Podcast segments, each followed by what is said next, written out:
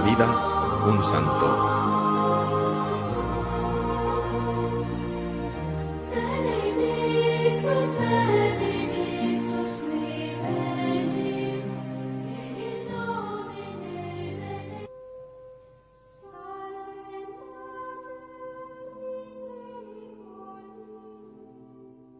Este santo nació en 1556 en Leonesa, Umbría, y a la edad de 18 años hizo su profesión de fe como fraile capuchino en su ciudad natal, y tomó el nombre de José, en lugar de Eufranio, su nombre de pila.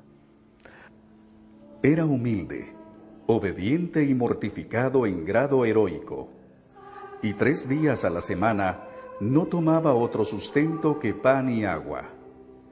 Generalmente predicaba con un crucifijo en la mano, y el fuego de sus palabras inflamaba el corazón de sus oyentes. En 1587 fue enviado a Turquía como misionero entre los cristianos de Pera, suburbio de Constantinopla.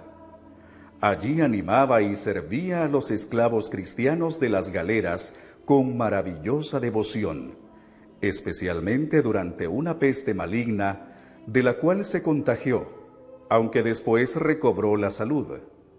Convirtió a muchos apóstotas y se expuso al rigor de la ley turca cuando predicaba la fe a los musulmanes.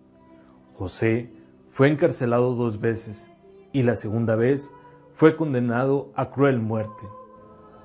Mediante afilados garfios que atravesaban una de sus manos y uno de sus pies, fue colgado de una horca. Sin embargo, después de haber sido torturado por muchas horas, fue puesto en libertad y se le conmutó su sentencia por el destierro. Desembarcó en Venecia y, después de una ausencia de dos años, regresó de nuevo a Leonesa, donde reanudó sus labores con extraordinario celo.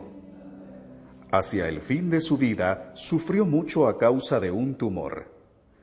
Para extirpárselo, fue sometido a dos operaciones durante las que no exhaló el menor gemido o queja, sosteniendo todo el tiempo un crucifijo sobre el cual tenía fijos los ojos.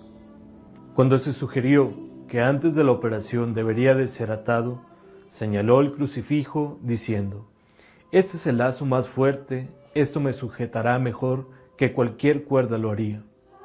La operación no tuvo el éxito y San José murió felizmente el 4 de febrero de 1612 a la edad de 58 años.